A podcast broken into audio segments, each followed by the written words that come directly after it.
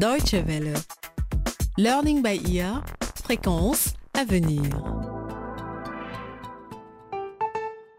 Bonjour à tous et bienvenue à l'écoute de Learning by Ear pour le deuxième épisode de notre feuilleton consacré à la corruption, le verre dans le fruit.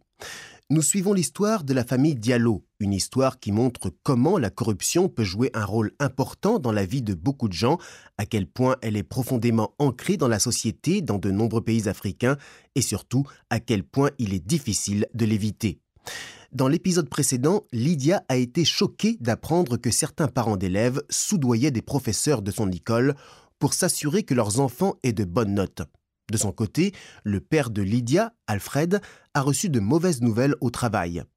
Il a découvert que son entreprise avait fourni des compteurs électriques à des sociétés fictives et était indirectement impliqué dans une grande escroquerie menée par des gens puissants. Alfred espère que son ami Jeffrey, qui travaille pour le comité anticorruption, pourra l'aider à sortir de cette mauvaise passe. Mais comme vous allez l'entendre dans l'épisode d'aujourd'hui, intitulé La corruption a besoin de bouc émissaires, Jeffrey a lui-même des problèmes de taille. Bonjour, Madame Koné. Comment ça va aujourd'hui? Bonjour, Monsieur Dobé. Ça va bien, merci. Le directeur veut vous voir. Il vous attend dans son bureau. Ah, d'accord. Vous savez pourquoi? Non, aucune idée. Mais il a dit que c'était urgent. Bon, j'y vais de ce pas alors. Merci, Madame Koné. Bonjour, Jeffrey. Bonjour, monsieur. Je vous attendais. Entrez et asseyez-vous. Merci, monsieur. Il y a quelque chose d'urgent dont vous vouliez me parler? Oui, c'est exact. C'est un peu délicat, Jeffrey. Je ne sais pas comment je dois vous le dire. Je sais que vous êtes euh, un membre fidèle euh, de ce comité depuis que nous avons commencé notre mission. Et ça rend la chose encore plus difficile. Je ne vous suis pas là, monsieur. Qu'est-ce que ça rend difficile? Bon, je vais aller droit au but. Nous sommes plusieurs à avoir l'impression que votre travail n'est pas à la hauteur, pas assez minutieux. Je suis désolé, mais nous allons devoir vous congédier. Quoi? Vous me mettez à la porte? Je n'aime pas cette expression, mais si vous comprenez mieux comme ça, oui, nous vous mettons à la porte. Mais pour quelle raison, monsieur? Je travaille deux fois plus que les autres ici, à part vous, monsieur, bien sûr. J'ai mis au jour plus d'affaires de corruption que quiconque ici. Pourquoi est-ce que vous voulez me virer? Quelqu'un s'est plaint de mon travail? Jeffrey, je sais que vous pensez que vous travaillez très dur. Mais on m'a informé à de nombreuses occasions que vous ne faites tout simplement pas votre part de travail. Voyons, c'est ridicule. C'est ridicule. Je suis le premier à mon bureau le matin et le dernier à partir le soir. La seule chose que vous pourriez reprocher à mon travail, c'est que malgré mes recommandations, les affaires de corruption que j'ai dévoilées n'aient pas donné lieu à des enquêtes et que personne n'a encore été poursuivi. Mais ça, ce n'est tout de même pas ma faute.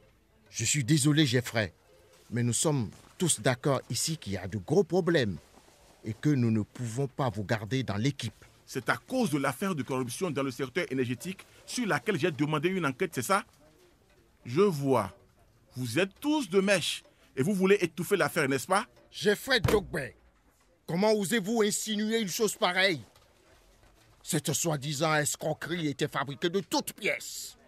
Nous avons demandé à des assistants de se pencher là-dessus et ils se sont vite aperçus qu'il n'y avait aucune preuve solide qui justifiait une enquête et encore moins des poursuites judiciaires. J'ai passé six mois à travailler sur ce dossier, je le connais par cœur et il y a de très bonnes raisons de demander une enquête.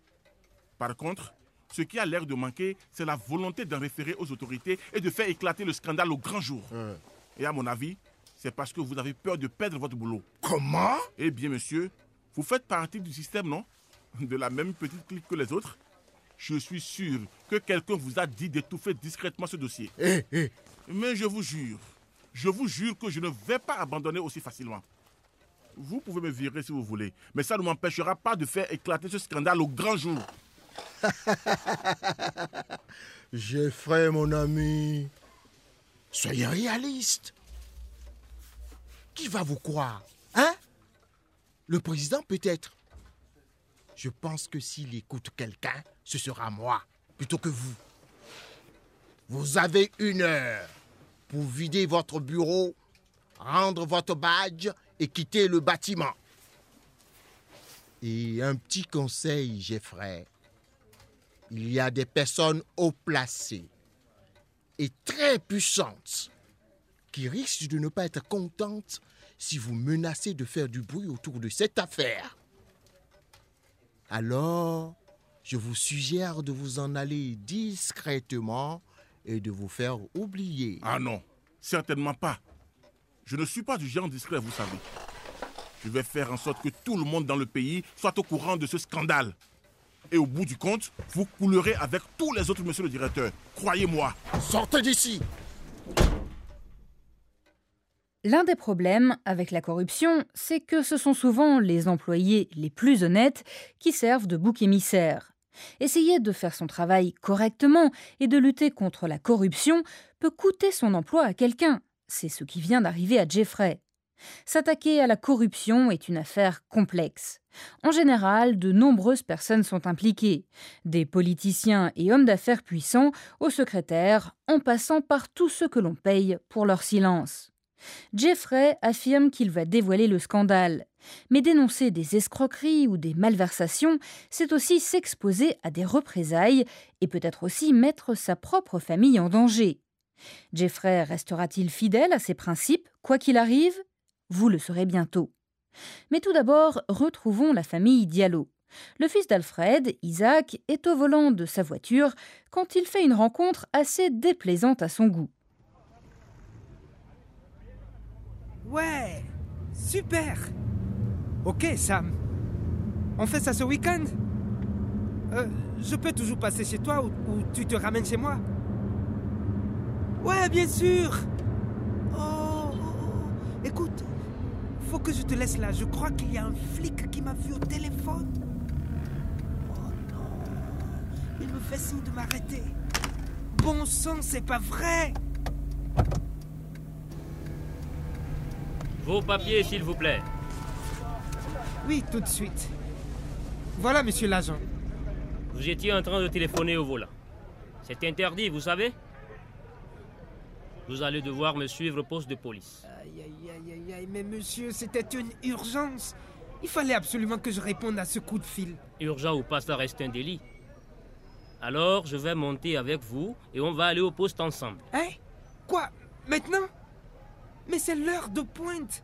On va rester coincé dans les bouchons pendant des heures. Ça, c'est votre problème. Moi, j'ai tout mon temps. N'oubliez pas que vous avez commis un délit. Maintenant, ouvrez la porte et direction le poste de police. Ok, ok. Mais peut-être qu'on peut en discuter en chemin, non? Voyons voir. Écoutez, je vais tourner dans la petite rue là et faites demi-tour. Je me disais que peut-être, si je vous donnais ceci, je pourrais vous déposer sur le goudron là-bas et on n'en parlerait plus. Je ne suis pas sûr que ceci soit suffisant pour m'empêcher de vous amener au poste. Ok, ok. Prenez ça aussi. Et maintenant, s'il vous plaît, descendez de ma voiture. Ah, voilà qui est déjà plus intéressant. Bon, souvenez-vous que c'est interdit de téléphoner quand vous êtes au volant. Oui, monsieur. Considérez ça comme une amende. Merci, monsieur l'agent. Espèce de policier corrompu. Quand Isaac arrive chez lui, après sa mésaventure, ses parents et ses deux sœurs, Lydia et Sylvia, ont déjà commencé à dîner. Et vous n'allez pas croire ce qui vient de m'arriver. Un idiot de policier a voulu m'emmener au poste juste parce que je téléphonais en voiture. Hein? Voyons, Isaac. Je ne vois pas ce qu'il y a d'idiot là-dedans. Tu ne devrais pas téléphoner quand tu conduis. Tu sais combien d'accidents sont provoqués à cause de cela? Mais maman Et alors, tu es allé au poste de police? Moi? Aller au poste? Bien sûr que non. Je lui ai donné un petit quelque chose et il m'a laissé repartir. Hein? Tu lui as donné un pot de vin? Mais Isaac, c'est complètement immoral. Sylvie a raison, Isaac. C'est de la corruption, ça. Tu me fais honte. Tu fais des études pour devenir avocat et tu ne respectes même pas la loi toi-même. C'est justement ça le problème. Les gens qui devraient montrer l'exemple sont eux aussi impliqués dans la corruption. C'est vrai, Isaac. Je suis d'accord avec tes sœurs. Tu étudies le droit et tu veux devenir avocat. Qu'est-ce qui va se passer si tu commences déjà aujourd'hui à distribuer des pots de vin? Mhm. Comment est-ce que tu comptes traiter tes cas de corruption si tu fais toi-même partie du système? Oh là là, mais vraiment, vous exagérez. Après tout, c'est comme payer une amende, ça revient au même nom. Non, pas tout à fait. Parce qu'une amende, ça se paye au poste de police pour que l'argent aille à la municipalité et soit utilisé pour quelque chose d'utile. Il n'est pas censé aller tout droit dans la poche d'un policier. ah bon? Et tu crois sérieusement que les amendes sont reversées à la municipalité? Vraiment, Sylvia, tu es naïve. Hein? Peut-être. Mais au moins comme ça, on respecte les règles et on n'a rien à se reprocher. Isaac, mon garçon, écoute-moi bien. Si tu veux réellement devenir avocat, je pense que tu devrais sérieusement réfléchir à ce que cela signifie. Dis-lui, papa. Tes sœurs ont raison. Si on veut débarrasser le pays de la corruption, chacun doit s'y mettre. Absolument. Et les gens comme toi devraient montrer l'exemple.